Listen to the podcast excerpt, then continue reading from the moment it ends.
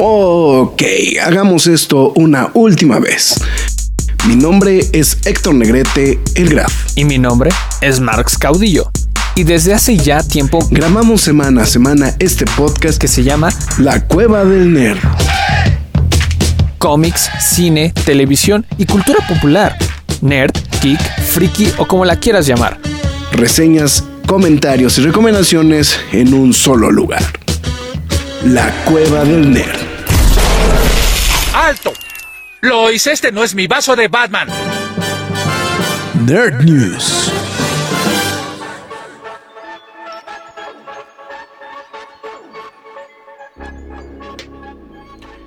¿Te, ¿Te, diste cuenta la forma tan discreta que hice para tratar de no hacer evidente que ya la había cagado? No me percaté, la verdad. Bueno, ya somos una emisión más de esto que son las Nerd News de la Cueva del Nerd. Ahora sí con Ingo, pero Ingo de noticias. Bueno, lo que pasa es que se juntaron varias cosas, ¿no? Este, la semana pasada no nos vimos y ha habido una gran cantidad de información al respecto de pues, diversas cosas.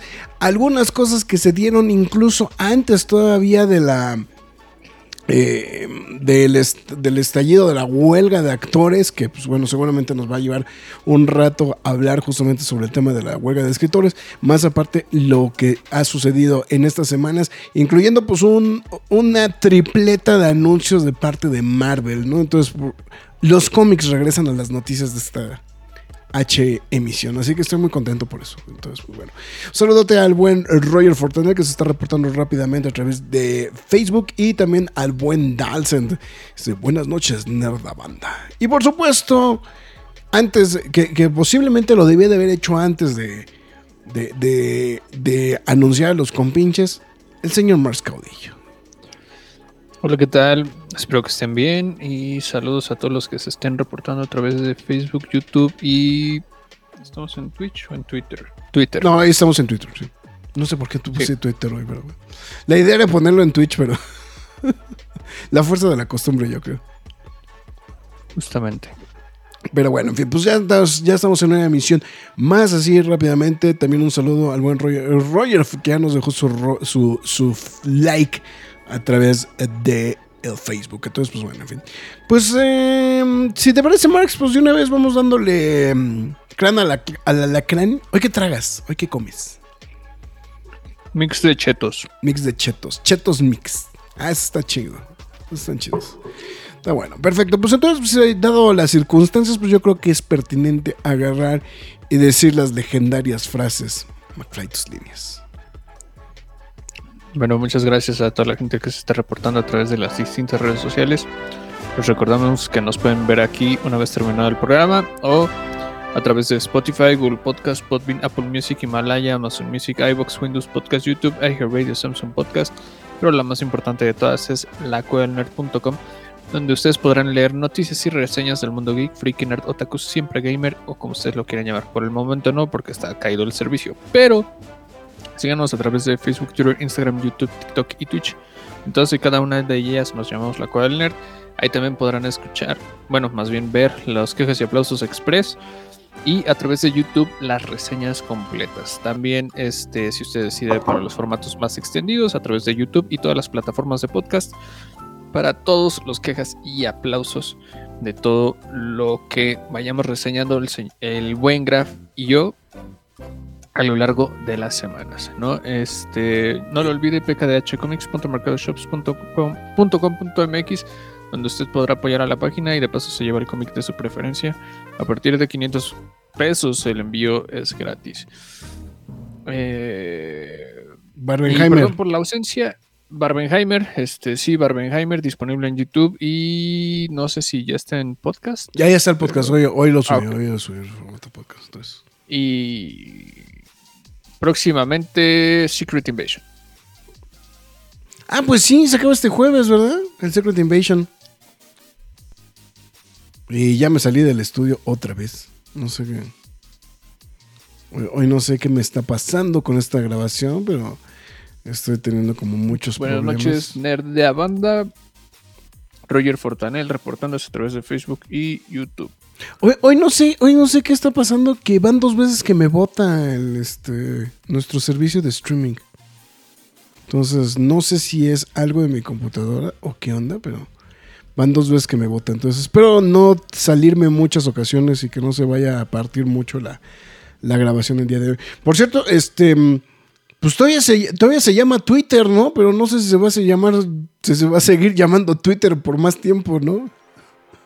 ¿Se llama X o cómo se llama? No sé, o sea, sigue, si- o sea, la página sigue siendo acceso de Twitter, pero eh, pues hay mucho ese rollo de que quién sabe qué vaya a pasar con Twitter, ¿no? Es, ya, ya hay mucha gente como que mm, estás, ya como que la gente se está empezando a preocupar, ¿no? Con el tema de Twitter, ¿no?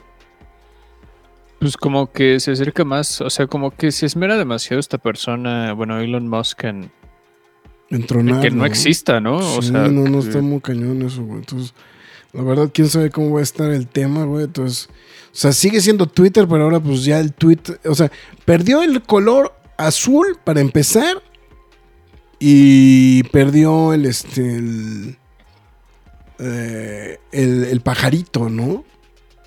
Entonces, este, pues hay de pronóstico reservado el tema, ¿no? Entonces, a ver qué, qué pasa, ¿no? Con, con eso. Pero bueno, en fin. Vamos a. Mientras tanto, ahí seguimos. Pues si no, también por promover el que pasen a- al Threads o al Instagram o al que quieran, güey. Pero pues también denos likes para, para apoyarnos. Bueno, ¿no? también la thread está toda siete mesina, ¿no? No, el Threads está súper siete mesino, güey, pero. Pero. Pues hay que. Hay que echarle galleta, güey. Entonces. Ahí no va a quedar de otro. Así que, pues bueno. Está bueno, Max. Pues este. Pues vamos a arrancar con la bomba. Bueno, podemos arrancar con las dos que se dieron antes, ¿no? Del este. De, de la huelga de historias. Eh, que fueron, pues, castings. em, medios apurados, medios correteados. Eh, por el tema justamente de... pues, lo, que pasa es que había, eh, ya lo habíamos platicado que de hecho era parte de la apuración por la que tenían justamente de elegir a las personas que iban a interpretar a pues, parte de los personajes principales de las películas de Superman Legacy porque necesitaban cerrar el contrato antes de que arrancara la huelga. Porque una vez arrancada la huelga, pues ya no podían hacer absolutamente nada. Entonces, por eso eh, se dice mucho que fue la elección de este de, eh, de David Corn y este y también de Rachel Bonham, Bo- perdón.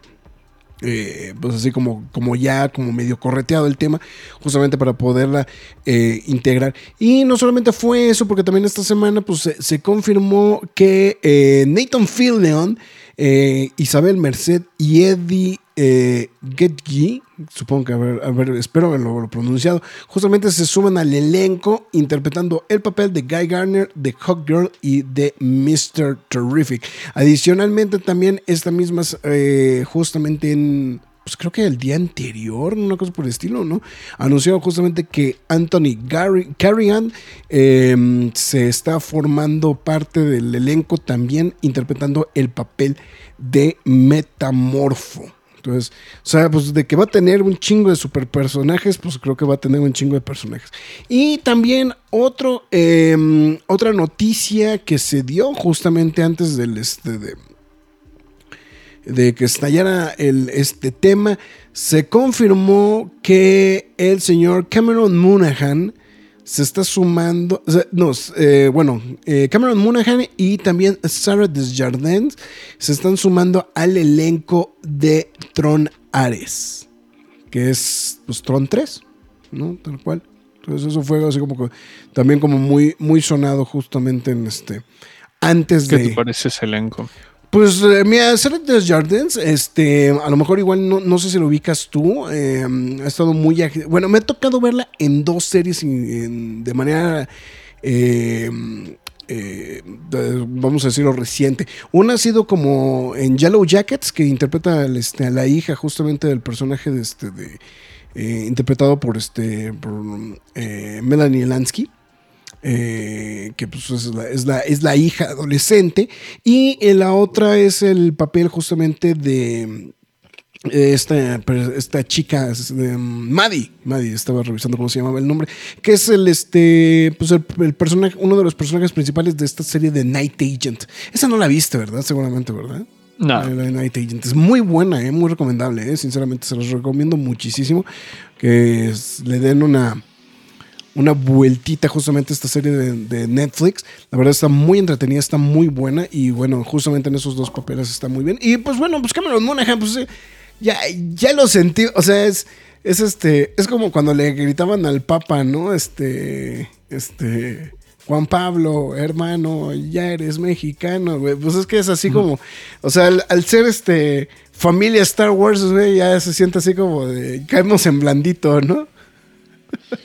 Justo, ¿no? De- bueno, también es que Monaghan este, se ha hecho como. Tiene mucho carisma, ¿no? Es que aparte creo que eso es algo que tiene Monaghan, ¿no? O sea, em, yo te voy a ser muy sincero, no fui muy fan de su Joker, ¿no? En, este, en, Gotham. Pero sé que a mucha gente le gustó. Me, me- me- creo que, o sea, digo que fue como el papel importante que fue el que lo hizo justamente como, como caer en blandito justamente para el, este, para Jedi, eh, eh, para los juegos de Jedi este, Fallen Order, ¿no? Bueno, el, Jedi Survivor, ¿no? O este, eh, Fallen Order, cualquiera de los dos, ¿no? O sea, creo que, creo que es eso, y, pero la verdad creo que está haciendo bien la chamba, ¿no? Entonces, pues eso creo que es... No, no lo ubico de otros proyectos, sinceramente, ¿eh? O sea, es como que cuesta un poquito Malcolm. ¿Cuál? En Malcolm. Pero salió ahí como algún personaje chiquito, ¿no? Seguramente. Ah, sí. Era el amigo de Dewey que mordía a todos. No, pues me dejaste las mismas. Mira, estoy viendo. O sea, como que su papel como principal ha sido, creo que en Gotham. Fueron 20 episodios. Realmente. A ver, estoy viendo más para atrás. Law and Order. Este. No, pues es que vea más para atrás. ese son cosas muy chiquitas, ¿no? Son atracciones pequeñas. Más como en el medio, sí, justamente es como este papel. Pero sí, o sea, es ha sido como que definitivamente este, lo de Gotham, ¿no? Que es lo, lo más... Y esta es una serie en la que sí aparece que varias veces que se llama Shameless, que esta sí para que veas, ahí sí nunca la he visto. Entonces, al lado del señor eh, William H. Macy, justamente. Emily Rossum. Pues digo, para tener 120, 120 y tantos episodios, pues no, no es una serie... O sea, no debe- deberíamos de tener un poquito más de noción de la existencia de esta serie, güey, ¿no? Por la cantidad de episodios que tiene, güey, pero creo que es la primera vez que yo sé, de- oigo de la existencia de esta serie.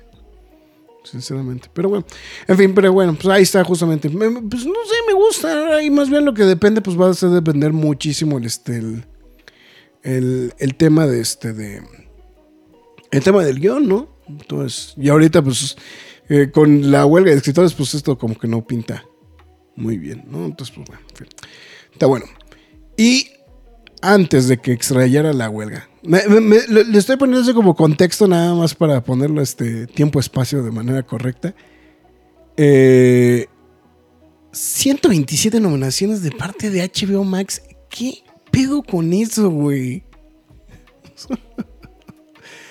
Está Una salvajada. es una salvajada. Lo que tiene. eh, la, verdad es una locura, ¿no? La cantidad de nominaciones que tienen este, apuntada justamente la gente de, HBO Max. Bueno de, bueno, de HBO Diagonal Max, ¿no? En general, ¿no? O sea, es, ya no manejar un poquito como, como esa situación, pero justamente, eh, pues fue como parte, ¿no? De lo, de lo muy notable, pues realmente, pues desapareciendo absolutamente a todo el mundo, ¿no? O sea, es, en esta situación, eh, pues principalmente, pues lo que pasa es que viene apoyado por tres, por cuatro, ¿no? Cosas, ¿no? Este, básicamente HBO Max, que es Succession, The White Lotus, eh, The Last of Us y House of the Dragon, ¿no? O sea, que es básicamente por lo que se están comiendo el pastel completamente, ¿no? Eh, The Last of Us, de hecho, logró sumar 24 nominaciones. De hecho, es la segunda serie más nominada detrás de eh, Succession, que pues es como el...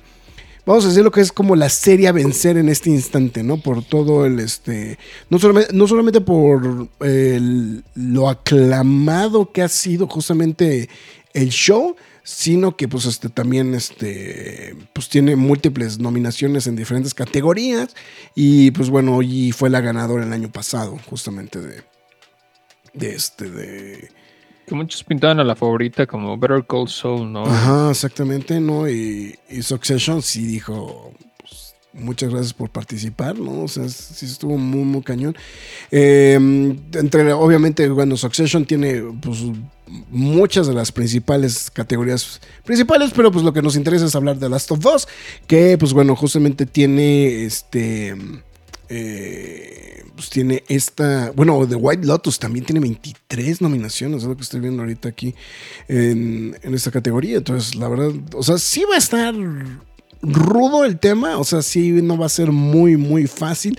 Eh, podemos destacar Andor, también se coló en la lista de los nominados. Este, de hecho, bueno, las nominaciones para mejor serie son Andor, Vertical Soul, The Crown, eh, House of the Dragon, The Last of Us, Succession, White Lotus y Yellow Jackets. O sea, güey, es que a la que sea, güey, le puede decir sin pedo alguno, ¿no? Ahí no hay no hay como que mucha, mucha situación. Eh, serie de comedia, pues está Abbott Elementary, que es la que ganó el año pasado. Barry the Bear, que pues, mucha gente ha dicho que está muy buena. No sé si tú lo has visto esa, güey. Um, Jury Duty, The Marvelous Mrs. Maisel, The Only Murders in the Building, Ted Lasso y Wednesday. Ahí la, sorpresa fue Wednesday, ¿no? La que su, su, su este se coló.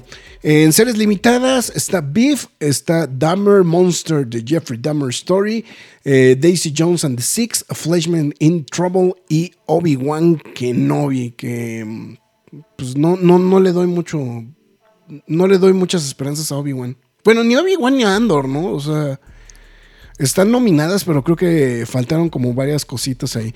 Obviamente Pedro Pascal está nominado como mejor actor de, drama, eh, junto con también Bella Ramsey, justamente en, este, en esta categoría. Eh, nos ignoraron a Andy Serkis, eso sí creo que sí lo podemos mencionar, ¿no? De una vez, eso sí podemos mencionar, que nos ignoraron por completo a Andy Serkis como este, como, pues algo, ¿no? En Andor, ¿no? O sea, o sea, en lo que fuera, güey, pero como que siento que sí lo, lo, ignoraron por completo, justamente en, esta, en esta categoría.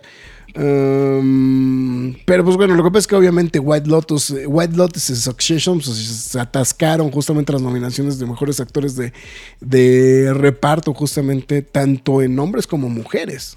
Entonces ahí como eh, también The Last of Us. Este, este el que me llamaba mucho la atención es The Last of Us, güey, que tiene múltiples nominaciones para la categoría de mejor actor invitado pero también lo tiene en, mejor, en la categoría de, este, de mejor actriz invitada en serie de drama.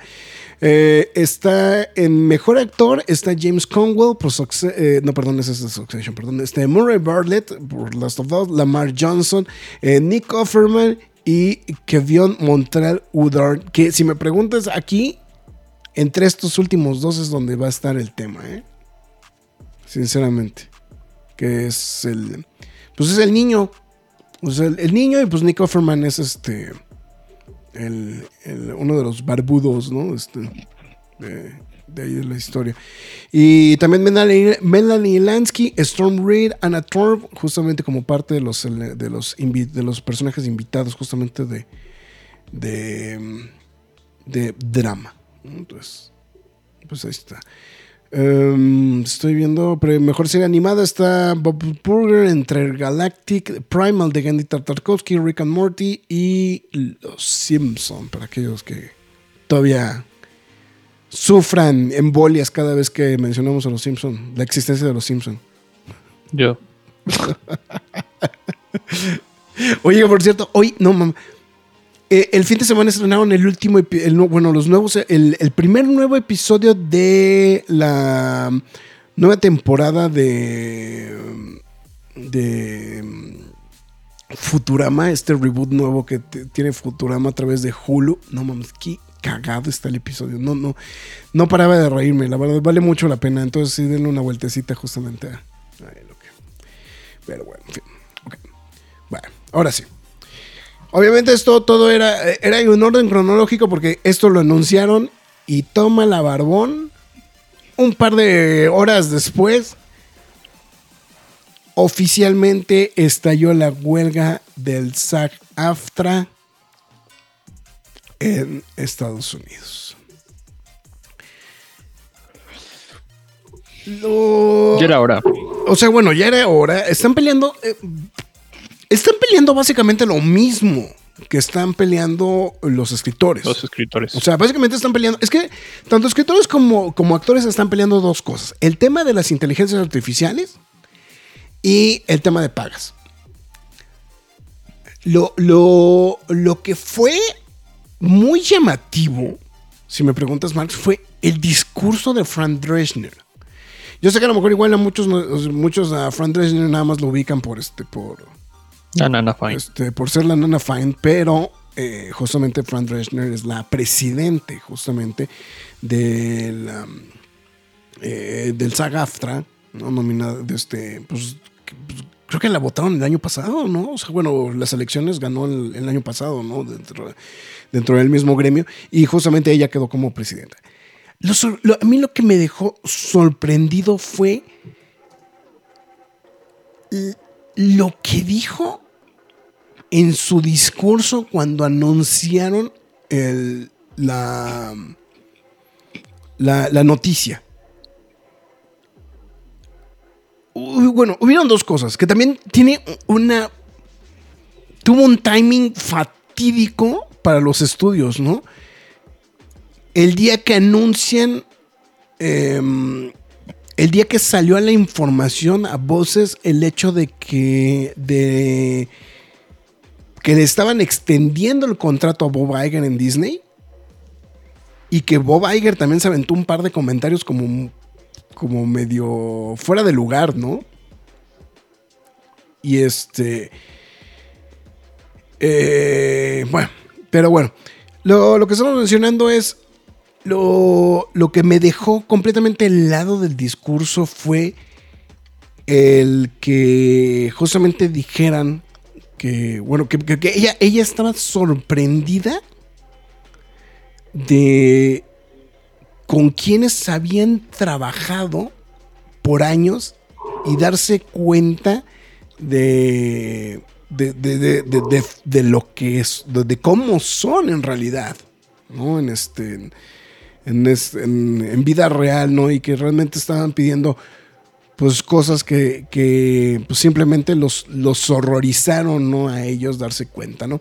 Eh, obviamente, pues sí, lo que mencionaron mucho, pues es que es un momento histórico, que es un momento para mantenerse firmes justamente y pues con este peligro de ser reemplazado por las máquinas y por las grandes empresas, que también en el transcurso de esta semana salió algo interesante, pero bueno, ahorita lo lo mencionaremos pues obviamente hizo hincapié que pues más del 97% de los miembros del sindicato votaron a favor justamente de la huelga.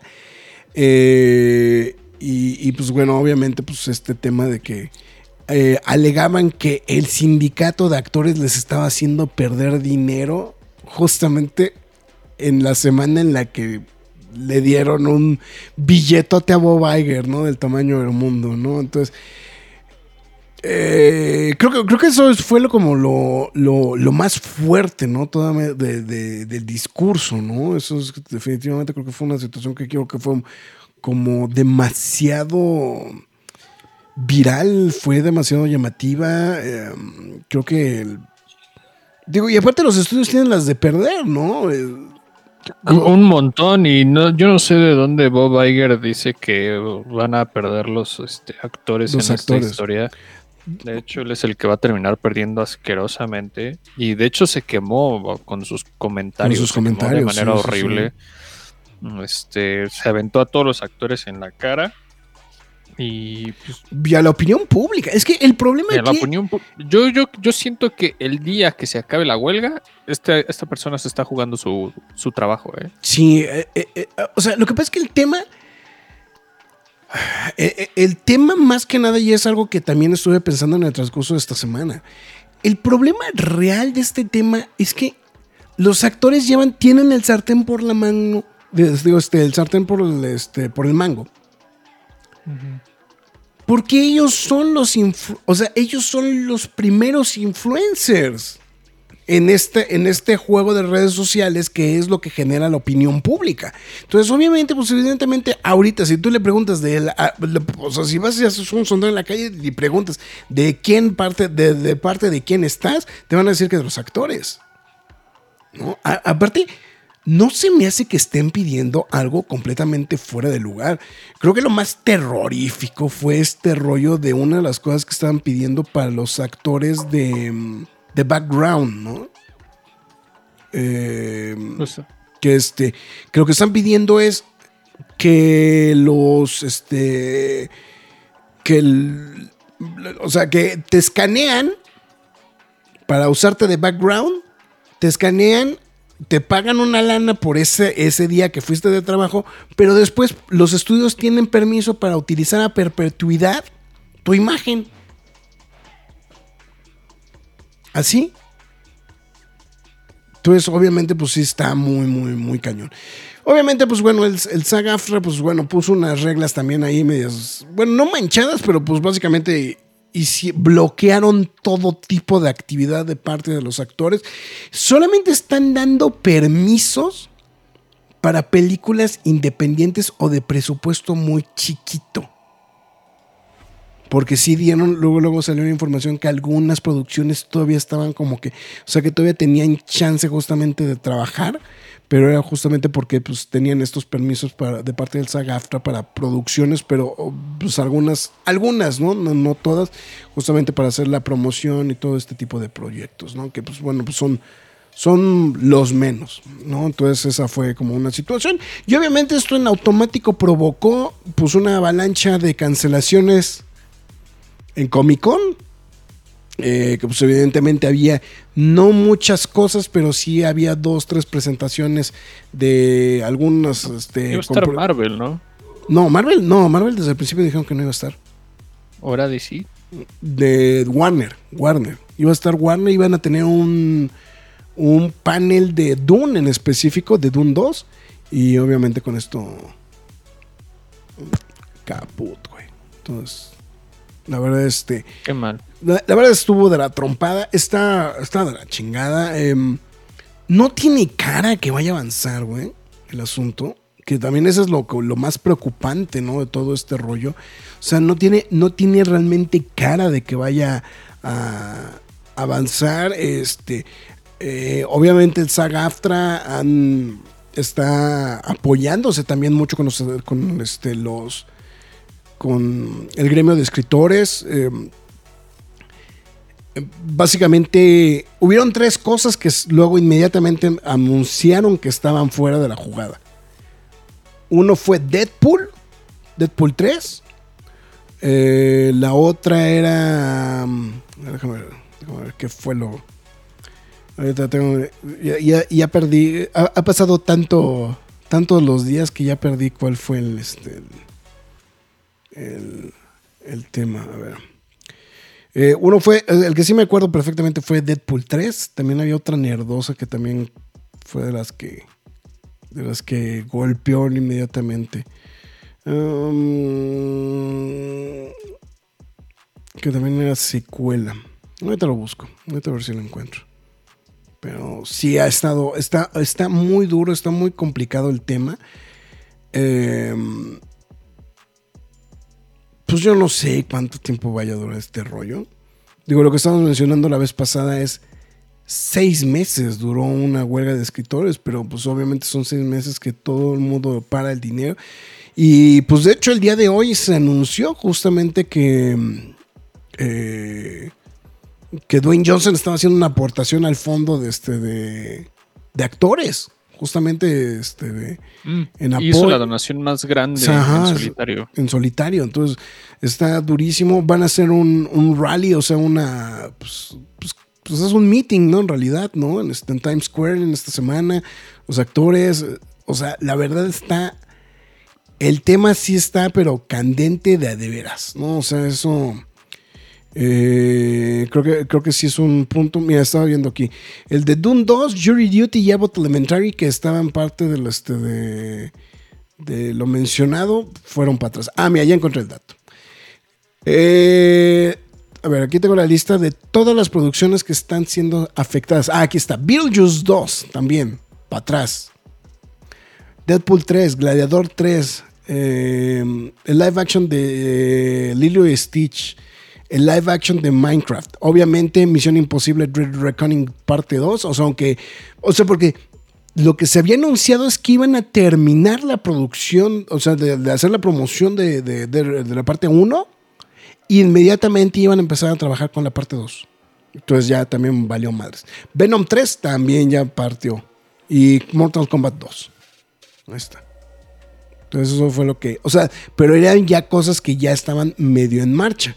¿No? Porque evidentemente pues acabamos de mencionar Superman Legacy y cosas por el estilo, pero pues eso todavía no, todavía no arrancaba, ¿no? Entonces está esa situación. Pero bueno, en fin, ahí está justamente el, el tema del, del Sagaftra, ¿no? Este, y pues sí, no, no tiene cara que vayan, no, no tiene cara que vaya a caminar para ningún lado, ¿no? Este tema, ¿no? Eso es- creo que es uno, uno de los temas como más complicados justamente en este, de, del instante, ¿no? Del, este, de esta de, pues, de este problema. Y obviamente pues bueno pues evidentemente pues todo el mundo pues, sube sus este digo todos los actores pues suben sus cosas eh, en todo esto de, de redes sociales y pues de alguna u otra manera generan apoyo no o sea, o sea, sin querer no entonces esa esa situación no pero bueno eh, lo- lo- yo creo que lo, lo podemos hilar, ¿no? También con esta, con esta misma noticia. Em, pues Warner Brothers está considerando el aplazar el estreno de Dune y el estreno de Aquaman. Cuéntanos. Porque a mí no me pone tan contento eso. No, pues a nadie, güey. bueno, justamente en lo que se menciona de, em, eh, pues de, de- de te- de este tema devenido, justamente de- del tema de la huelga de escritores, pues justamente, eh, bueno, no, no, bueno, no nada más la de, no nada más la de los, eh, perdón, no, no, más bien me refería a la de actores, pero pues también, pues, evidentemente, la de escritores también tiene que ver un, este, un fuerte punto. Justamente de, acuerdo a pues, tres eh, personas eh, cercanas al sitio Variety, justamente se mencionó de que el estudio está, hacia, está considerando justamente mover la fecha de esta, bueno, de tres producciones en específico. Están hablando de Dune 2, de Aquaman 2 y también de la adaptación al cine del musical del Color, de Color Purple, eh, que es, bueno, el color púrpura, como conocemos aquí en México, justamente por este, pues, parte de estas huelgas justamente que se están llevando a cabo. Evidentemente, y una de las situaciones principales, y que yo creo que también es un punto que es muy importante valorar, es justamente la participación del elenco multiestelar que tiene justamente Dune 2. Porque pues básicamente, o sea, o sea, deja a Timothy Chalamet, ¿no? O sea, pues tienes a Zendaya, tienes a Florence Pugh, que ahora pues está en boca de todos, tienes a Austin Butler, ¿no?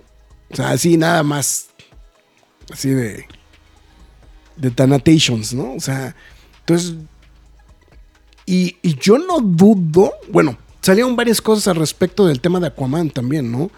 Eh, que muchos se, se- se reveló en estas semanas que van en la tercera tanda de reshoots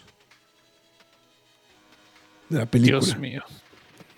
Eh, evidentemente la última tanda de reshoots básicamente fue provocada, bueno, no provocada, sino más bien es eh, pues cortesía justamente de- del tema de, de de la llegada de James Gunn, ¿no? O sea, es eh, aparentemente, según lo que se rumora, según lo que se dice, pues es que eh, la participación justamente de Ben Affleck, pues con esto ha quedado, o sea, bueno, se descarta por completo. Eh, de manera muy similar a como seguramente se estuvo manejando en The Flash, ¿no? O sea, que en The Flash se dice que justamente la, la secuencia final de la, la secuencia final de Flash, el personaje que originalmente aparecía era justamente Ben Affleck, ¿no? De regreso, ¿no? Pero que aparecía con otras personalidades y que, bueno, fue parte de, las, de los cambios que se tuvieron que hacer y que de manera muy similar, bueno, de hecho se reveló que originalmente Keaton iba a aparecer en este, en, en, esta película y que hubieron unos cambios y bueno, ya finalmente se decidieron por, por, por, Ben Affleck. Y que aparentemente, justamente, pues también la participación de Ben Affleck ahora sí ya también ya quedó, ya quedó completamente descartada, ¿no? Entonces, eh, pues obviamente, pues bueno, pues, obviamente este... El movimiento que está haciendo Warner de buscar este movimiento justamente de cambiar el, este, el estreno de estas películas eh, pues es principalmente porque el estudio notablemente no tiene mucha confianza de que, el, este, de que las huelgas eh, se puedan resolver hasta antes de mediados de, otoño. ¿No? Entonces eso que, sería ahí como, como el tema. Eh, Aquaman está programada para el 20 de diciembre. The Color Purple está. No miento. El Color Purple está programada para el 20 de diciembre y Aquaman está programada para el 25 de diciembre. Por su parte, Dune está programada para el día 3 de noviembre. Em, obviamente, si me preguntas esto, podrías hacer, generar una sacudida en, en dominó, ¿eh? Pues como, pues como en la pandemia, ¿no? Como en la pandemia. Sí, exactamente. O sea, porque obviamente, bueno, The Marvels está programada para el 10 de noviembre. Eh, eh, bueno, la segunda, bueno, la nueva, ¿qué, qué sería? Es que es la cuarta, la quinta película, ¿no? De Hunger Games, The Ballad of the Songbirds and Snakes. Está programada para el 17 de noviembre. Eh, y esta producción de Sony Pictures, Sony Columbia Pictures con Apple Studios de Napoleón está programada para el 22 de noviembre. Entonces, pues está cañón este rollo. Lo, que pasa es que muchos están mencionando de que el rollo de. El rollo de no poder hacer bien la promoción es lo que afectó mucho de los estrenos de julio en específico. Porque ahorita lo del Barbenheimer como que fue como que un fenómeno completamente aparte, ¿no? O sea, eso es, una... Sí, y contribuyeron otras cosas. Y contribuyeron otras cosas, no necesariamente como tal la promoción de las películas, ¿no? Claro, claro. No, sí, es, es un fenómeno muy distinto. Eh, y también para las películas que pues, restan por estrenarse, si me preguntas, creo que la única película que sentía que le podía ir bien era Adun. Adun. Y este entonces, pues, híjole, a ver qué, termina sucediendo, porque la verdad no podemos regresar a estas situaciones del 2020, ¿eh? No, pues no. Es eh, aquí Power, le, le, mandamos un saludo a través de YouTube. Es el público apoyaron a los, apoyarán a los actores. Cuando Scarlett Johansson demandó a Disney por lo de Black Widow, todos los fans apoyaron a Scarlett Johansson y eso asustó a Disney. Pues sí, pero pues ahorita están como que muy trepados en el macho, ¿no? El tema de los este, de los estudios, ¿no? No quieren soltar prenda y, y pues bueno, ahí está ese tema. Hijo Mira, yo creo que para como andan las aguas, güey, Aquaman 2 no duele tanto que la muevan, güey. Pero la que sí me hace un golpe devastador, güey, es Dune 2, güey. Sí, no, principalmente o 2. Yo creo que sí es una película que ya merecía estrenarse. Yo sé que nada más fue un, año de espacio, entre 21 al 23. Pero bueno, un año hueco, por así decirlo. Sin la segunda parte, ¿no? Pero uh, sí, yo, yo también siento que Dune merece, merece estrenarse este año. No, digo, si ya la mueven, pues ya no se puede hacer nada, ¿no? Pero evidentemente yo creo que sí merece eh, estrenarse, eh, generar esta competencia, obviamente, para las, para las premiaciones, ¿no? Y. Híjole, es que también el cine creo que ha estado un poquito resentido por todo el desastre que ha sido por el cine de superhéroes y cómo también se ha moldeado. Este fue un verano terrible para el cine porque lo sobresaturaron entre calendarios y estrenos y pues híjole, lo único que hicieron en vez de mejor, mejorarlo fue perjudicarlo, ¿no? Entonces, a ver qué, a ver qué pasa, la verdad. Yo, la verdad, sí, sí prefiero que se estrene Dune este año. No, no me, no me gustaría verla hasta el 2024. francamente. Sí, ahí el tema es el tema de la promoción, ¿no? O sea, porque de hecho incluso la, la, la premier de Oppenheimer, la, la alfombra roja de Oppenheimer, la premier mundial, el grupo de actores se presentó a la premier. Pero como ya estaban así como a la vuelta de la esquina de, de- de- de- la arrancar la huelga. como tal, se salieron del evento. ¿no? Entonces, este, pues bueno, eso es, eso es un tema y, pues, o sea, sí pudieron hacer la promoción, sí pudieron hacer algunas cosas, pero, pues evidentemente no es lo mismo que mandes a los actores, digo, a los directores, justamente a dar las conferencias de prensa, que fue lo que le pasó a Flash, a que si tienes a los actores presente en cámara dando las noticias. Fuera está preguntando, dice, Blue Beetle le iban a cambiar de fecha o por ahí dicen que no está terminada la película. ¿Es cierto? Ninguna de las dos, Fara. Ya la película de Blue Beetle está más que planchada. eh, que se va a Blue estrenar. Beetle el 18 de agosto. Ajá, exactamente. O sea, ya está. ¿No has mega- visto los memes, Fara? Sí, o sea, ya, eso ya está, pero pe- planchadísimo. O sea, ya ahorita no. Eh, no, la, y la promoción ya está todo lo que da, güey. Ya están los juguetes en las, en las jugueterías. Ya están este. eh, los promocionales por todos lados. O sea, no, eso no, no, no, no, ya no. O sea, es, van a ser momentos difíciles de promoción, pero, o sea, de que ya están ahí las cosas, ya están. Entonces, entonces ahí no, no hay nada que, que hacer con eso, ¿no? Pero bueno, en fin. Está bien. Y pues el fin de semana se llevó a cabo la Comic Con y a todo el mundo le valió madres. Exactamente, eh, incluido un servidor. Este, creo que es la Comic Con, ya ni la de la pandemia, ¿no? es la más desengelada de todas, cabrón. O sea, es. Imagínate qué tan grave que hasta la de la pandemia estuvo más interesante. Exactamente. Pero Que bueno, ahorita que estaba viendo aquí en la página oficial de Blue Beetle, hay un rumor, bueno, este, mm, eh, bueno, no, no es un rumor, fue algún aviso que se mandó de parte del SAG AFTRA, que el SAG AFTRA podría banear a algunos influencers eh, en algún intento que quisieran hacer para entrar este eh, al SAG AFTRA si es que de alguna u otra manera le brincaban fuerte a la promoción de este de, de las películas como sustituto de los actores, güey. vaya. Sí, eso es tu. O sea, a mí sí me preguntas. O sea, porque sí, claro. Evidentemente a los estudios dices, ah, pues no tengo los actores, güey, agarro influencers, chingue su madre. Digo, aquí en México es muy. Muy palpable que a ellos les vale madres y buscan justamente hacer este. Promoción precisamente con los influencers, ¿no? Pero también en Estados Unidos lo que sí dijeron es, ¿saben qué? Pues ahí les va, cabrón. O sea, si, si, si pretenden ayudar, si pretenden promocionar, tengan cuidado porque los podemos banear, cabrón. Del SAG-AFTRA. Entonces. Entonces ahí está.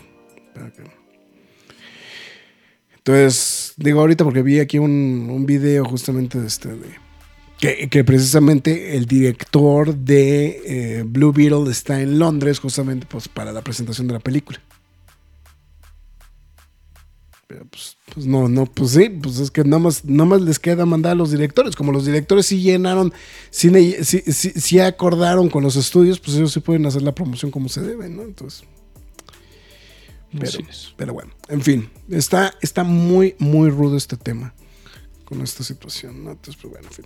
Bueno, y como estamos mencionando, pues bueno, esto que viene, o más bien porque venía justamente este tema, porque bueno, pues hubieron un par de noticias justamente que se desprendieron justamente de, de- del tema de los cómics. Uno, antes justamente de que explotara todo este desmadre, pero que también no, deja de ser importante, pues anuncian finalmente el regreso de Kamala Khan. No mames, no pasaron ni un mes, güey. Ah, no, esta, esta noticia sí, ni, ni la quiero escuchar, me pone de malas, ni quiero hablar de ella. La odio, punto, ya. Pues bueno, ¿por qué, el senti- por qué el señor Caudillo está encabronado? Pues por una sola sencilla razón, y que eh, voy a decirlo con todas sus palabras, pues es una reverenda mamada.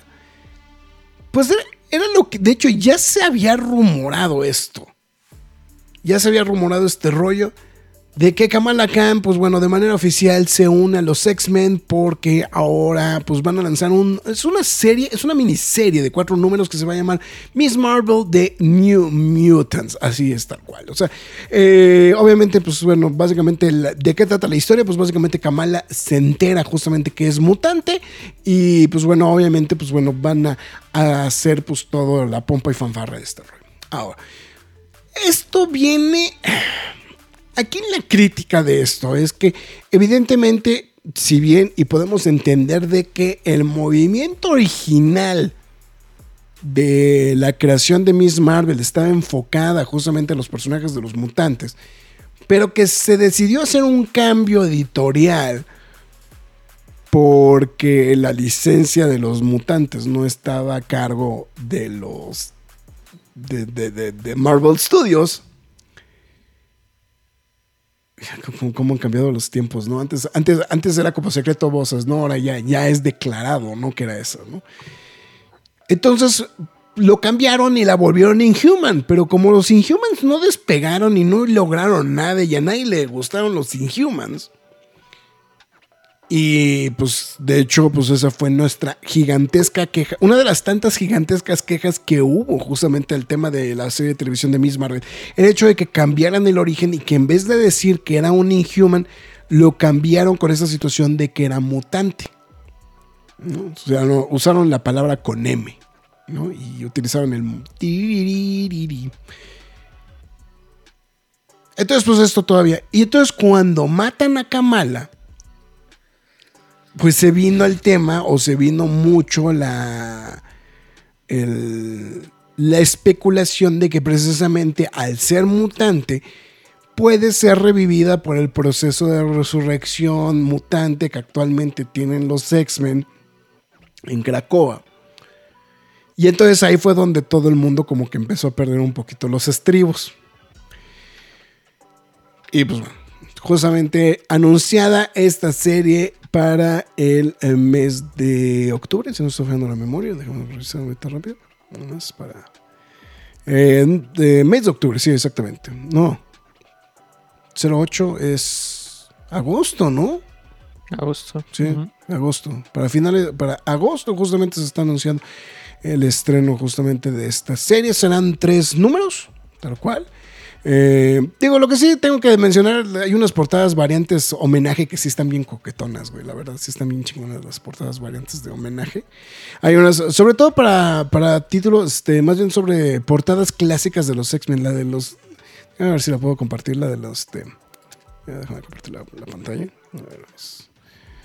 para que, digo, o sea, digo, la historia está pinche, pero bueno digo, a mí particularmente tengo que ser muy sincero. A mí me interesa un poquito la historia, ¿eh? Sinceramente. Está. Este es el de el original de Pichelli. A ver, vamos a ver si puedo poner como un carrusel para que se vea mejor. Ahí está. Esta está chingona, ¿no? de el de los X-Men 2. Digo, del X-Men 1. Esta, esta coquetona. Esta, no sé cuál sea. Tiene cara que es como de Dazzler. Esta es del Fénix Obscuro, si no estoy fallando la memoria. Esta sí no tengo ni idea de cuál era. Esta es la original, la que estamos diciendo de Sara Pichelli. La original. A ver, ya se me acabó la música. Vamos a poner más música. Son el tipo de cosas que me molesta que se tengan que adaptar para el MCU. O sea, una reverenda estupidez. Sí, sí, o sea, muy criticado porque, pues porque es un cambio completamente, o sea, es, es un cambio eh, pues muy agresivo justamente ante pues lo que o sea, una de las cosas que habíamos dicho es que una de las cosas que más se le podía respetar al MCU siempre era el hecho de que respetaban los orígenes de los personajes, ¿no? Y que en los cómics pues siempre eran, o sea, siempre eran fieles justamente a esta situación. Sí, gracias Roger, ya aquí, bueno, Roger ya me contestó que está bien. Eh, entonces, pues bueno, ahí está justamente, ¿no? Entonces, pues bueno, en fin, pues ahí está justamente lo de la camalita, pues bueno, que, pues también, pues digo, esto también ya estaba como muy sobado, pues también ahí por el spoilersazo que se aventaban en el de, en la portada del, este, de, ¿te acuerdas lo que vimos hace un par de semanas? Lo del spoiler de, este, de la portada del X-Men que también les valió 3 kilos de pispiote, güey. Y dije, pues chingue su madre, ¿por qué no? Entonces, Ah, sí, sí, sí, entonces- sí, ya me acordé.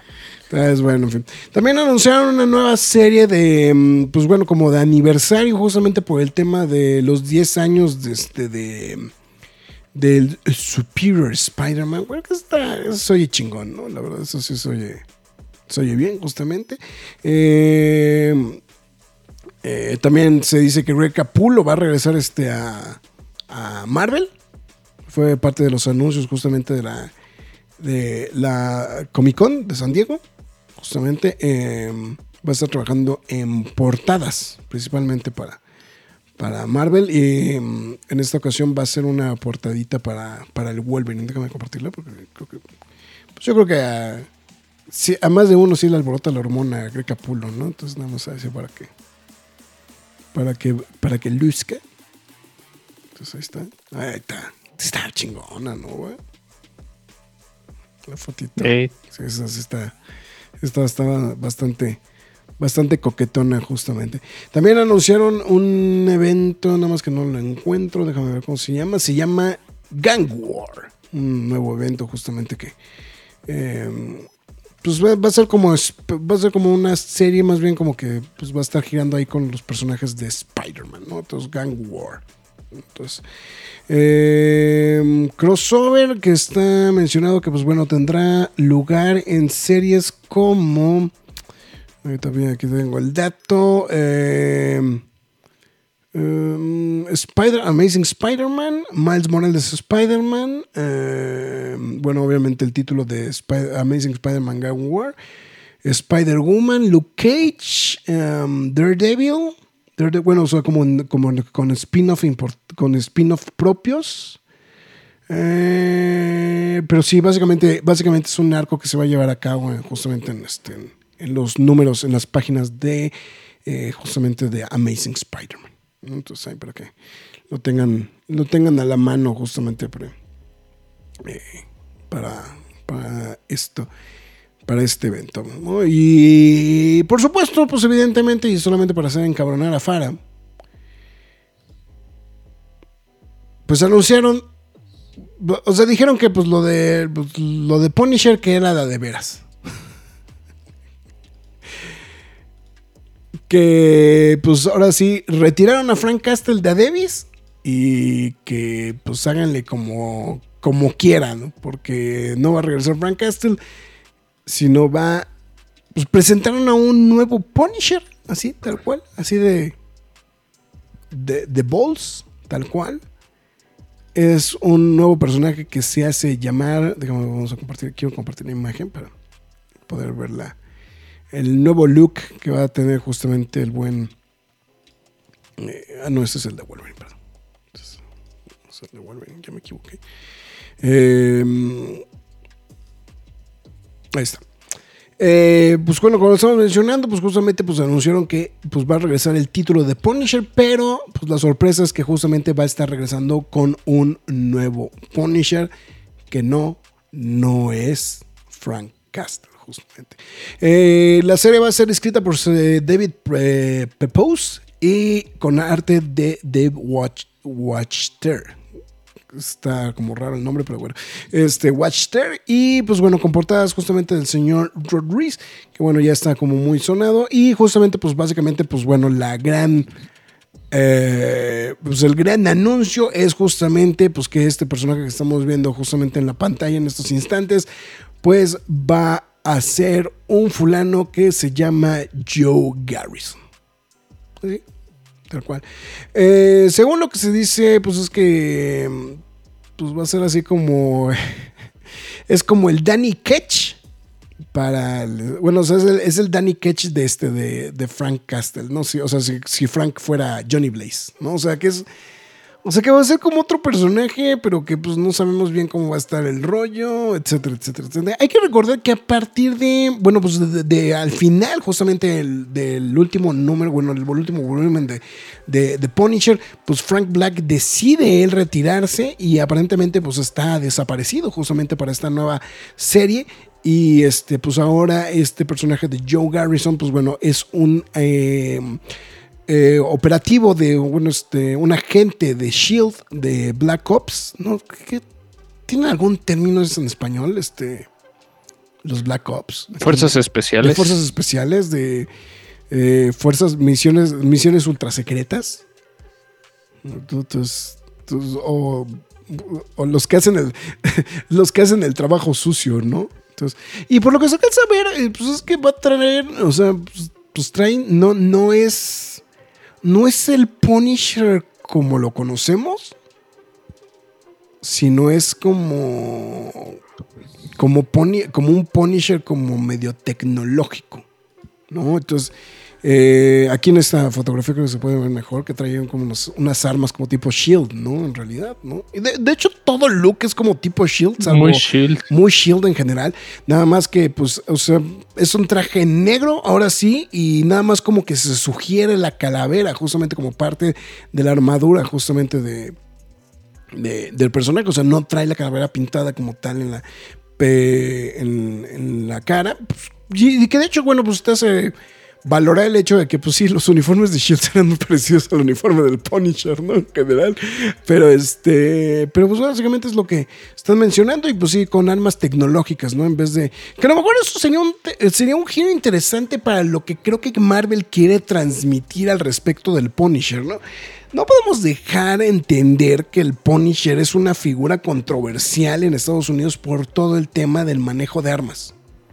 No es culpa de Marvel, no es culpa de muchas cosas, pero no sé si hasta cierto punto la editorial es lo que está tratando de buscar, como darle ese giro de decir, ok, puede ser el mismo personaje, pero ya no van a ser armas de calle, sino van a ser unas armas un poco más sofisticadas para volverlo un poquito más fantasioso y quitarle lo controversial al personaje.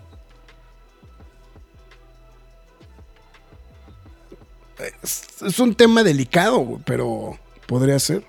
Entonces, entonces ahí estamos como con esa situación, pero pues bueno, ahí está. Justamente el título está programado para el 8 de noviembre. El título justamente de The Punisher, tal cual. Entonces, sí, también- eh, eh, dice Faraday, dice, esas sí son mamadas, perdón, Frank Castle siempre será el Punisher, pues sí, pues, eso, pues ni qué. Eh, pues no dejan de hacerle, de hacerme una mamada eso de Kamala, no se me deja de hacer una mamada eso de Kamala, es una mamadota mi Roger. La portada para aguja dinámica y por ahí anda circulando otra para Deadpool. Ah, esa no la vi, la de Deadpool no la vi. Eh, parece que le copiaron al Punisher de la Ama- Amalgams. Híjole, tengo bloqueado al Punisher de Amalgam. No sé cuál era. Amalgam. Sí, pues es- A ver, se llamaba Bullets and Bracelets. Ah, pues era como Wonder Woman. Castle and Diana, Together Again. A ver, déjame compartir la, la imagen para los que nos están viendo en video. Yo, yo, la verdad, este, este de estos crossovers de la Amalgam son los que tenía como medio bloqueados, eh, sinceramente. No, no, no los tenía como que, como muy registrados en específico. Y además es que estas cosas, como no se han vuelto a publicar ni nada por el estilo, están perdidas en el indómito por, por completo. Pero aquí sí es tan cual Frank, Frank Castle y Wonder Woman, ¿no? En algo, pero pues quién sabe Dios de qué se trata la serie. Tal cual. Sepa Dios. Sepa Dios, güey, de qué se trata esta serie. Entonces, bueno, en fin. Ahí Está. Eh, después de Blue Beetle, ¿qué esperamos? Pues las tortugas ninja. No, no, no, No. primero es tortugas ninja, ¿no? Primero es tortugas ninja. A ver, Sí, primero es Tortugas y luego Blue Beetle. Blue Beetle. Pero pues tortugas ninja va un poquito más por la libre, ¿no? También, güey.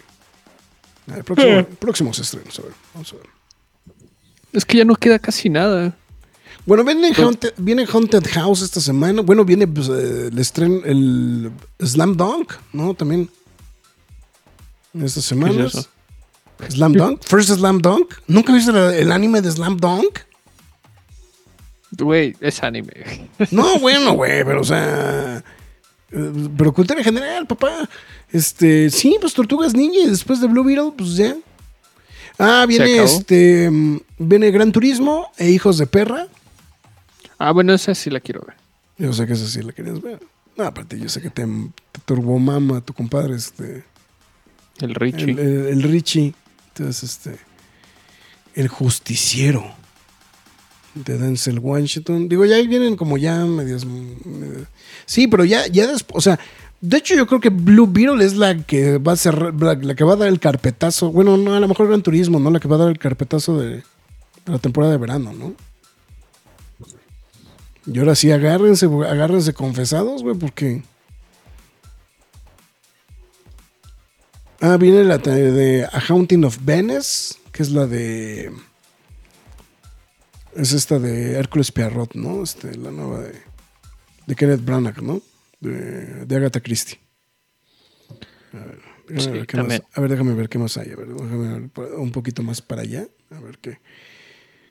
Ahora, ojo, lo del, lo del posible cambio de, de Doom no está confirmado eh, todavía. eh, O sea, aguanten cara. Bueno, viene de, de, de Meg, de Meg 2, que ya también viene, está a la vuelta de la esquina. Eh, Megalodón. Pero quedan puras películas rancias, güey. O sea, no, no has dicho una, bueno, o sea, fuera de Tortugas Ninja, una que realmente digamos que esté buena. Pues no, no. Ay, sí te, o sea, sí te tengo que dar la razón, güey, porque sí. En inglés se llama nada más Strays la película. Tiene mejor nombre en español, güey. Hijos de perra, güey. sí. Los Expendables, pero los Expendables todavía es más para allá, ¿no? Hunger Games y ya se acabó el año. Estoy viendo que Iba a haber una, La Monja 2, ¿no? Iba a salir este año, ¿no? sí. Me acordé. A ver, para septiembre, vamos a ver. Ah, la del justiciero son los de Equalizer, ya vi. Esas eran las que, las que me faltaban. Mi boda griega 3. No, pues La Monja 2 estaba programada para septiembre. Estoy viendo. Es que, esto, es que en Estados Unidos sí estrenan un chingamadral de cosas, güey. No mames, qué impresión, güey. La película de Pop Patrol, güey. Aquí también va a llegar. Aquí- Ah, no, seguro, güey. Craven para octubre. Bueno, Craven todavía, ¿no? Todavía aguanta el piano. Todavía aguanta el piano, Craven. A ver. Dune está, o sea, Dune para noviembre. The Marvels. Eh, Trolls Band Together, que es la, tercera de Trolls. Napoleón. Wish, si es que lo queremos estirar un poquito, esta película de, eh, de Disney. Y para diciembre, estoy viendo. eh, la de Wonka. La de Wonka se estrena este año. Ah, sí, a fin del año. A sí. final de año, ok. La de Wonka está programada para final de año. La de Aquaman The Lost Kingdom. Y el color púrpura. Listo. No sé lo que está. Eh, va a estar bien raro el final del año. No, y sin promoción, güey. O sea, agárrate, cabrón. O sea, ahí sí no, no hay ni qué, ni qué hacer, ni qué defender, ¿no? O sea, es- Ya no habrán alfombras. pero. Pues sí. Sí, sí, no, no, no va a haber de otra. Entonces, ni. Balas y brazaletes de Amag Amalgam Comics, Tortugas Niña, Gran Turismo, Blue Beetle, Napoleón. ¿Napoleón es para este año? Napoleón es para este año, güey. Es para noviembre, es lo que estamos diciendo. Ya. Entonces, pero bueno, en fin. Y pues ya concluyendo con la información, pues este. Se confirma que eh, para el mes de noviembre se estrena la segunda temporada de Invincible en Prime Video. Bueno, la primera parte de la segunda temporada de eh, Invincible, temporada 2, justamente eh, para en, en Prime Video, ¿no? Y pues bueno, se menciona que bueno, la segunda parte se va a estrenar en algún punto de 2024, tal cual. Entonces, lo único relevante, Comic Con, cabrón. Estuvo bien raro, güey. O sea, lo, lo que pasa es que, digo, fue, fue, muy fue muy llamativo lo que dijo Jim Lee. Que dice, bueno, sí, la, la Comic Con volvió a ser de cómics. Pero en el momento en el que regresen los estudios, esto va a desaparecer, güey. O sea, en el instante en el que, en el que tengan otra vez, güey, la posibilidad de, de- de- de ir los estudios, van a regresar los estudios, güey. Y otra vez los cómics van a valer pispiote, güey. Es correcto, es O sea- correcto lo que estás diciendo. Porque, pues obviamente era lo que más jalaba. De hecho, hasta salió un video de que la fila para el Salón H el sábado estaba virtualmente vacía. Pues es que si no había nada, güey. O sea, lo que pasa es que, ah, ojo, hay que ser muy, hay que ser muy sinceros también. Mucha gente va al salón H, sí. Pero la, pero una enorme cantidad de gente va por los, por los actores, o sea, por, por los, por las presentaciones. Es poca la, o sea, sí hay mucha gente en el tema de cómics, sí, pero esa gente siempre va, güey. Esa gente siempre va a los eventos. O sea, mucha gente, o sea, no, no, digo, me queda muy claro que tampoco es, lo- los boletos de la Comic Con no son boletos como, ¿cómo decirlo? No son como unos boletos de, de un concierto que te cancela un artista. Y que puedes decir, quiero cancelar mi boleto, güey, porque tal artista no viene. O sea, es, es más, me- me- no, me- el, equivalente es como si compras un boleto, güey, para la cómic. O sea, le- digo, la, la, la, la, la analogía justamente como correcta, es como si compras un boleto para el Corona Capital. Y no sé quién venga este año, güey, al Corona. Pero vamos a decir que el headliner son- Arcade Fire, güey. Arcade Fire, güey. Y a la mera hora Arcade Fire cancela, güey.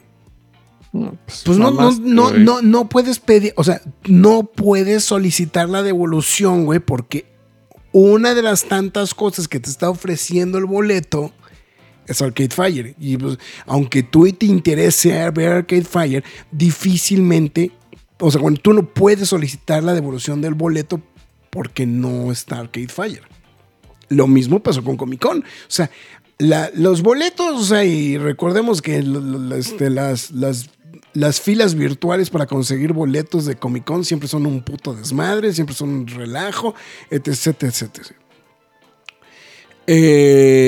Evidentemente, y una de las cosas más pertinentes justamente sobre esta misma situación, pues es justamente el, el tema de que pues, los boletos ya estaban vendidos. O sea, por mucho que la, la- la huelga estalló unas, una semana antes o semana y media antes, pues no significa que la gente iba a cancelar vuelos de avión, hospedaje y todo eso, porque no iban a ir actores. Pues vas y pues ya no va a haber lo mismo, pero de todas maneras, pues San Diego estaba atascada de activaciones, de todo este tipo de, parafernalia que suele haber justamente dentro de Comic Con. Y pues evidentemente, y también eso, es, ojo, si tú vas a entrar al Salón H, sí vas a ver a las personalidades, pero si tú estás en la convención, tú, estás, tú no te enteras de nada, güey del tema de, la convención. O sea, lo que está pasando en la, o sea, lo que está pasando en el Salón H difícilmente repercute en, los, en el resto de los, de los lugares de la convención. Entonces, y pues obviamente, pues sí, pues Jim Lee dijo, pues, ah, pues, los cómics regresaron a ser el centro de atención de la Comic Con, pues sí, pero yo no sé si vaya a durar eso toda la vida. Entonces, es la eh, pues el único, la única observación que puedo hacer al respecto del tema de la Comic Con. ¿no? Entonces, y pues, pues lo que digo, pues sí, regresaron los cómics a la Comic Con, pero pues obviamente a todo el mundo le valió pispiote que fue lo que pasó en la Comic Con. Entonces, pues, bueno. Y nada más porque es carnal y porque pues, está muy bonita esta edición. Eh, este sábado 29 de julio en el Sanborns de Satélite, pues va a haber una firma de nada más y nada menos que el señor Humberto Ramos, justamente eh, autografiando una variante justamente de el Amazing Spider-Man número 6, que pues, fue originalmente dibujada por él y que bueno, ahora Panini justamente la están, este, eh, pues la, estará editando justamente, ¿no? Entonces, pues bueno, ahí está, 2 de la tarde, para que ahí vayan a ver algo en Humberto. Pues, si tienes mala suerte, a lo mejor me encuentran ahí. No firmando, pero pues por ahí seguramente. mejor- Es mala suerte. es- si, tienen mala suerte, a lo mejor se encuentran conmigo. Entonces, pues, en fin, dice Fara que ya es hora que se, que, que se la llevan. Pues bueno, pues está bien. Todo eso significa que Nos ya- Fara. Platicamos de Invasión Secreta el jueves. Exactamente. dice Rester, dice Napoleón los nerdis y se acabó. güey. Ah, A huevo, a huevo. Por cierto, este, va- vamos a, vamos a tener que, que jalarle las, este, las orejas al buen Rock a ver qué, qué ha sido de su vida, güey. Este, no, bueno, yo se he dado contacto con él, pero vamos a ver qué onda para, para los nerdis, ¿no? Este, y nuestra quiniela, que le debemos sus tacos, by- the way. Ah, sí, es cierto, Sí, nos cierto. ganó, ¿verdad? Nos ganó, este año se ganó los tacos, pues bueno. En fin, pues bueno, Marx, no sé si me faltó algo, güey. Ya no sé si. Entre todas las Sí, madres que son. Pero muy de- simplemente detallitos, este. Ah, no, claro, pues ¿por qué el bombazo rosa, güey? Ah, bueno, sí, la taquilla. El bombazo rosa.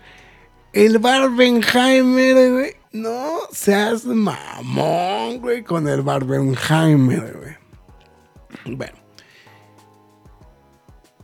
Tanto Barbie como Oppenheimer reportaron eh, ganancias superiores a los estimados. El estimado de Barbie estaba en Estados Unidos estaba programado para 155 millones de no, 150 millones de dólares. El total recaudado de Barbie, en, eh, de, de acuerdo a la información de Box Office Mojo el día de hoy, es de 162 millones de dólares. Eso está impresionante. Pero no solamente eso fue. También se decía que Oppenheimer estaba programado para tener un estreno de 50 millones de dólares. Fueron 882 millones de dólares lo que se empinó Barbenheimer. Barbenheimer se estrenó en 3.600 salas en Estados Unidos, mientras que Barbie se estrenó con 4.200 salas. Sí. A nivel internacional, Barbie tuvo un estreno de 352 millones de dólares. Ahí tenemos exactamente con los números de México, de los cuales pues 194 millones de dólares llegaron de, manera, bueno, de, este, de fuera de Estados Unidos, mientras que Oppenheimer eh, obtuvo 97 millones de dólares de manera internacional para un total de 180 millones de dólares, que de hecho es el mejor estreno de una película de Nolan, güey, a nivel mundial. Estuvo cabrón. Ahora, voy a ser muy sincero. Yo fui el fin de semana al cine, güey. Güey, era impresionante la cantidad de gente que iba vestida de rosa. Y evidentemente, pues era el indicativo de que iban a ver Barbie. O sea, no, no, no, no había de otra.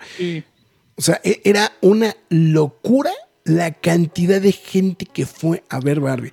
Eh, Hoy, hoy lunes no ha parado, eh, güey. no, está cabrón, está cabrón. Ahora, lo que sí estamos hablando, un fenómeno que sí alcancé a percibir a través de, pues, de las, este, eh, ¿cómo se llama? Eh, a través de redes sociales, digo, de, este, perdón, de las aplicaciones de, es que la, hay una enorme demanda de Oppenheimer para formato IMAX. Eh, estoy hablando, digo, ¿y por qué te lo digo de esa manera? Porque incluso para funciones entre semana por la mañana, la sala ya tiene una ocupación alrededor del 70-80%. Es correcto. Está bien Sí, cabrón. es. Mucha gente está optando. Bueno, la quiere ver en IMAX y pues corren a otro til- estilo de formatos.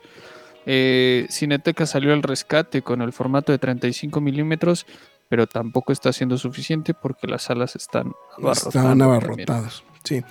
Mira, aquí, de acuerdo a la información de, de Canacine, bueno, según los datos que tengo, es que en, estado, en, en México también se estrenaron en una cantidad de estúpidas de sala Barbie. Se estrenó sobre 4000 4000 salas en México. Según lo mencionado, es que Barbie tiene, o sea, eh, según Canacine, 5.3 millones de personas fueron a ver Barbie el fin de semana. Para un total de 390 millones de pesos acumulados. Nada más en puro estreno.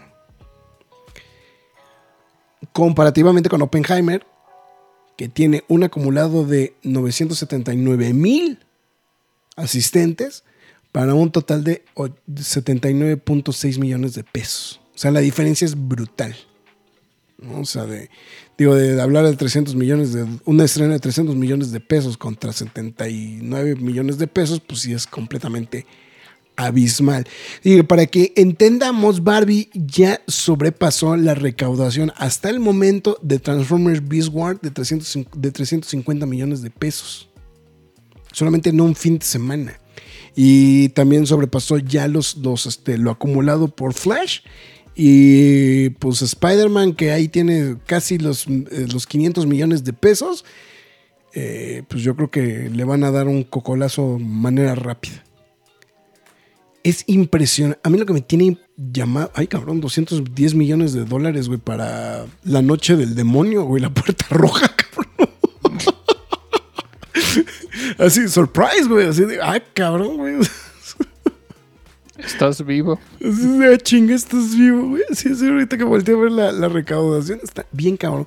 Pero obviamente lo que están diciendo es que, pues bueno, hablar de que este fin de semana las taquilla, la taquilla en Estados Unidos se empacó más de 240 millones de dólares en Estados Unidos, pues obviamente todo el mundo está alocadísimo y por eso precisamente están hablando mucho del tema del Barbenheimer, ¿no? O sea, del fenómeno de Barbenheimer, ¿no? O sea, que sí, o sea, si bien este, Oppenheimer es una película para, este, para, eh, para adultos, pues este eh, pues, pues dio la sorpresa justamente de tener un, estreno tan fuerte. De hecho, no me voy tan lejos. Barbie ya es el onceavo mejor estreno de lo que va del año a nivel mundial. Yo creo que. Sí, no, no lo dije, ¿no? ¿no? No lo habéis dicho en la reseña, pero sí siento que es una película que se va a quedar al lado de Mario Bros. ¿eh? Es muy factible. Eh, en un descuido se pelea, ¿eh? El primer lugar. El primer lugar, ¿eh? O sea, con, Mario. Entonces, sí, o sea, este, este arranque tan estrepitoso que tuvo, más aparte, el tema de que, pues, básicamente se acaba de congelar todo Hollywood. Yo creo que sí va a mencionar. Ahora, lo que, lo que también está mencionando mucho es que pues, obviamente que también el, propio fenómeno es también le ha justamente beneficiado a, a, Christopher Nolan, ¿no? Con este, con el tema de, de. Em, con, el, tema justamente de este. De, del estreno de Oppenheimer, que como estamos mencionando, pues ya es el mejor estreno justamente de. de. de para Nolan.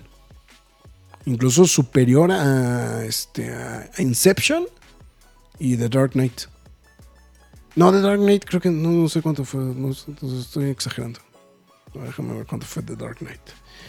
Pero pues sí estamos hablando que sí fue bastante considerable este la taquilla. No, el, estreno, de, Dark Knight fue de 158 millones de dólares. No, sé si, pero sí, no, y, y, no, y este sí tiene sobre los mil millones de dólares. Estreno. Pero bueno. Eh, pues vamos a ver a ver qué onda, ¿no? A, mí lo que me tiene sorprendido justamente es el tema de lo de, lo de Oppenheimer y la demanda que existe justamente sobre, sobre la sobre la taquilla, bueno, más bien sobre los boletos justamente para Oppenheimer. Entonces. Sí, es toda una locura. Este, qué curioso que llega después del caos que fue junio, pero. Sí, sí, sí, aparte.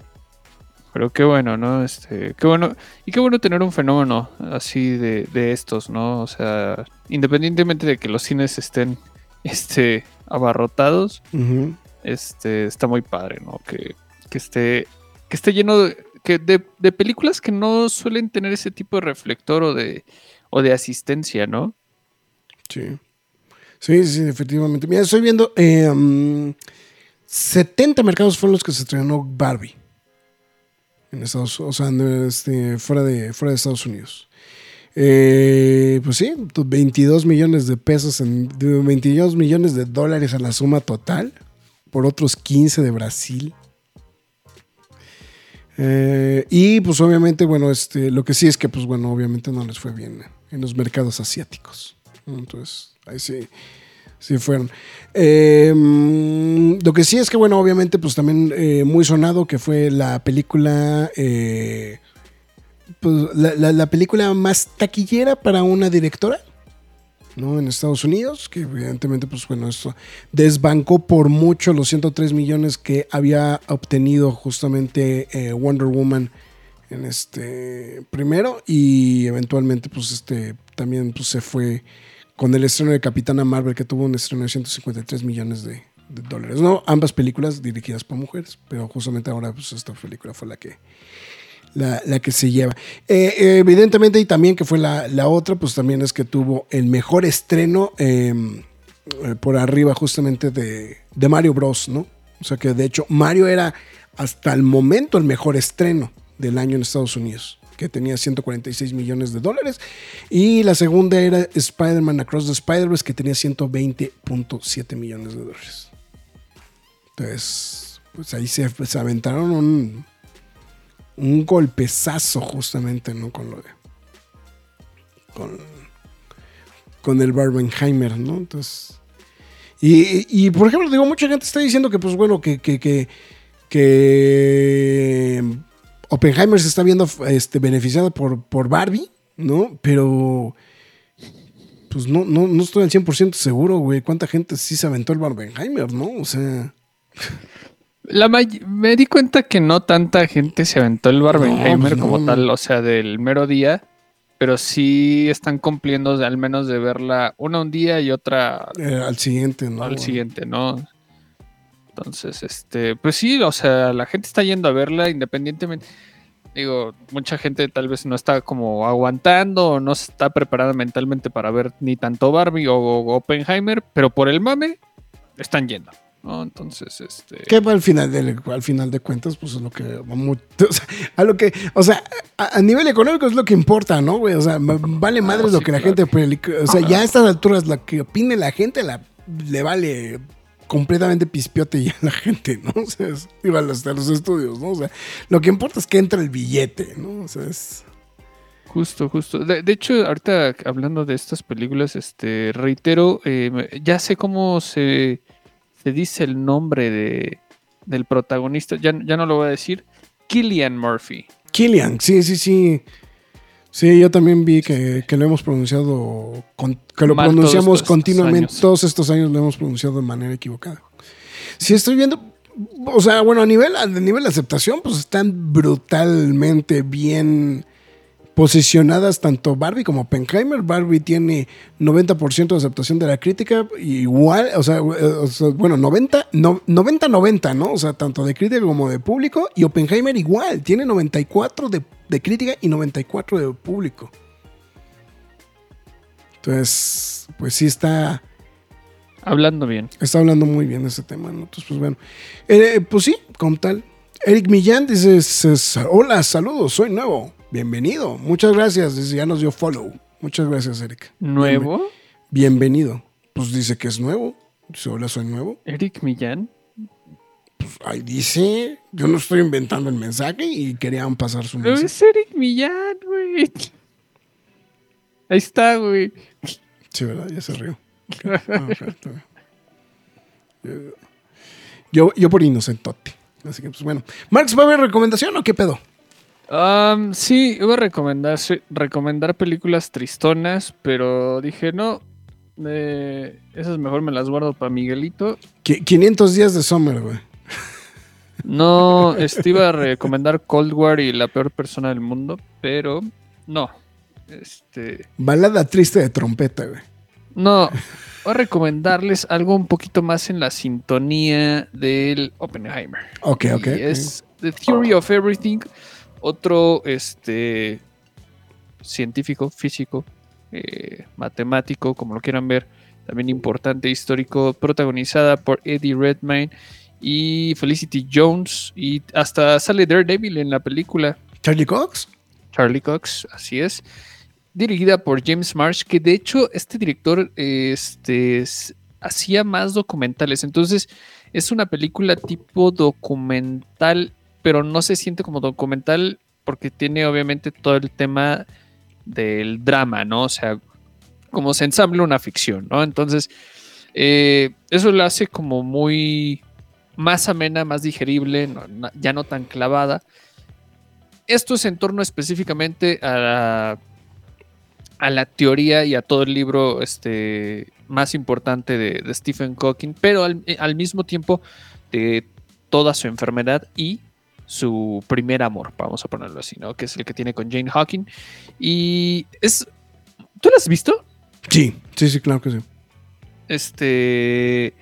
A mí la verdad sí me hizo una película muy, muy grata. Eddie Redmayne creo que se, Eh, un se ganó a pulso el Oscar este, en esta película. Felicity Jones no ganó, ¿o ¿sí? Por esta película. No, no, y lo hace muy bien. ¿eh? Y lo- no, o sea, sí, me- sí recuerdo que estaba nominada, pero no, no recuerdo si, si ganó, pero creo que no. Sí, lo hace muy bien. De hecho, no sé por qué Charlie Cox me lo aventaron más al fondo en... De, repente como que tienen unos acomodos bien extraños, ¿eh? Entonces no, no Sí, ahorita me di cuenta que... Pero sí, Charlie Cox sale en la película. Mira, aquí está. Mm, ya, ya, ya. Sí, sí, sí. Emily Watson, sí, también. Sí, no, no, no tiene ningún desperdicio. Este, pues mira, acá también andaba David Teug. Ujú. Y, y lo que más me gusta es que, obviamente, tanto por la relación con la película de, de este, ¿cómo se llama? De Oppenheimer, por así decirlo, también a mí el Scorsese, yo lo dije en la reseña, tuve o encontré similitudes eh, muy, muy curiosas o por cómo relatar como creatividad o, o cosas grandiosas, ¿no? O mentes brillantes, como lo hacía este Johan Johansson en su composición musical, ¿no? A mí, la verdad, creo que de, de mu- muchos de los trabajos musicales que él hizo a lo largo de su carrera, creo que este, el que hizo específicamente en Theory of Everything, se me hace uno de los más brillantes. Eh, Arrival, ¿no? Yo creo que también es el otro. el, el de Arrival también es una, Sí, es una un- chulada el que se Arrival, ¿no? sí. Y, y la verdad, por eso mismo se las recomiendo. No tiene ningún desperdicio esta película. Yo creo que si no la han visto, neta, denle una repasada. Está disponible en Star Plus y en renta y compra, creo que en todas las plataformas: YouTube, Amazon, Google Play, Microsoft, claro, app, lo que sea, ¿no? Y pues ya. denle Sí, una eso- revisada. estoy revisando. Estuvo nominada como mejor película, bueno, para los Oscars, mejor película, mejor actriz por, Fe- por- por Felicity Jones, este, mm, eh, mejor guion adaptado, mejor score, justamente, y ganó justamente por este, por Mejor actuación. mejor actuación con Redmine. Sí, exactamente. No, la verdad lo que hace Redmine es este abismal. Y de hecho creo que hasta usaron la la misma voz que usaba este Hawking en este en en ay carajo. El, para la película. Ah, ok, ok, el del el- el- el robótico, ¿no? O sea, el, este, Ajá, el- sí, sí, sí, la computadora. La computadora, sí, la voz de computadora. Pues bueno, ahí está. Pues sí, sí, buena recomendación. No, y aparte es una muy buena película, ¿no? O sea, independe- o sea, es, es una película. Sí, que- no, inde- independientemente de las referencias por, para que vieran esta película por algún antecedente o algo que esté actualmente, la película es bastante buena. Exactamente. Dice, dice yo, yo sí pondría la teoría del todo en tristes. Sí, Pues, yo también. O sea, sí, Ah, no. Ahí por el sea, final. Ahí por el ah, final. O se sea, un poquito, triste. sí, sí, sí. Está. Eh, Eric Millán está diciendo que el libro está igual de bueno. También. ok. Eh, y te aplauden por estar usando ópera. Entonces, Eh, ah, gracias. Este, la buena memoria de Marx, ¿por qué? ¿De qué? Mm. La buena memoria de Max. Ah, no sé. Sí, yo también así como... Pues bueno, pues yo, yo hice igual un poquito de trampa al respecto de, de este tema, porque, bueno, de manera muy similar fue algo que me vino a la cabeza justamente con el tema, justamente de, de las recomendaciones hablando de Oppenheimer que es justamente este cómic de Nick Pitarra con el señor Jonathan Hickman, que se llama The Manhattan Projects. Esta serie es básicamente es qué pasaría si el proyecto Manhattan fuera solamente tan solo uno de los proyectos que el, el Departamento de Defensa generó justamente al respecto de proyectos de ciencia, eh, donde básicamente pues lo que pues parte de los personajes que están incluidos en esto pues es Oppenheimer, es este Einstein, eh, en algún punto pues conocen a JF, a este John F. Kennedy, pero parte del planteamiento principal es el hecho de que Oppenheimer es, eh, eh, es esquizofrénico. Ok. O sea, es, es una. eh, eh, eh, Es un. um, es un cómic. um, Nick Pitarra, bueno, pues, es como de gusto adquirido, tengo que ser muy sincero. O sea, el arte de Pitarra no es propiamente bonito. Pero lo que tiene mucho este cómic es precisamente estas situaciones como todas alternativas justamente que tienen en el universo. De hecho, aquí está como precisamente la historia platicando de, de, las dos versiones. O sea, porque de hecho en una es Robert y en la otra es Joseph Oppenheimer. ¿no? Y, eventualmente por estas dos personalidades terminan conviviendo, o sea, que para los que no ubican o para los que no lo, lo sepan, el nombre de Oppenheimer es Robert Joseph Oppenheimer. Eh, entonces, pues básicamente te plantea de que es un personaje esquizofrénico porque estos dos personajes esquizofrénicos viven en el mismo cuerpo, ¿no? O sea, aunque en- te plantea como que en algún punto eran diferentes, pero es ahora viven en el mismo cuerpo. Y pues, por ejemplo, se enfrentan unas cosas locochonas como robots, este robots japoneses samuráis y cosas por el estilo. Y pues obviamente pues eso tiene que ver justamente como, como parte de esta idea súper locochona justamente de tener a estos científicos en esta posición de, eh, de poder justamente como, como protectores también del este de, de la, de la humanidad, ¿no? Eh, esta recopilación en específico, estas que estamos viendo en pantalla, eh, son recopilaciones de las ediciones de lujo, justamente, que son la historia principal del Manhattan Projects. Eh, dos volúmenes, justamente, uno y dos, pero eh, se pueden conseguir en versiones más económicas este, sueltas, justamente, que eh, de hecho incluyen también una historia adicional que no tuvo la misma suerte que la serie original.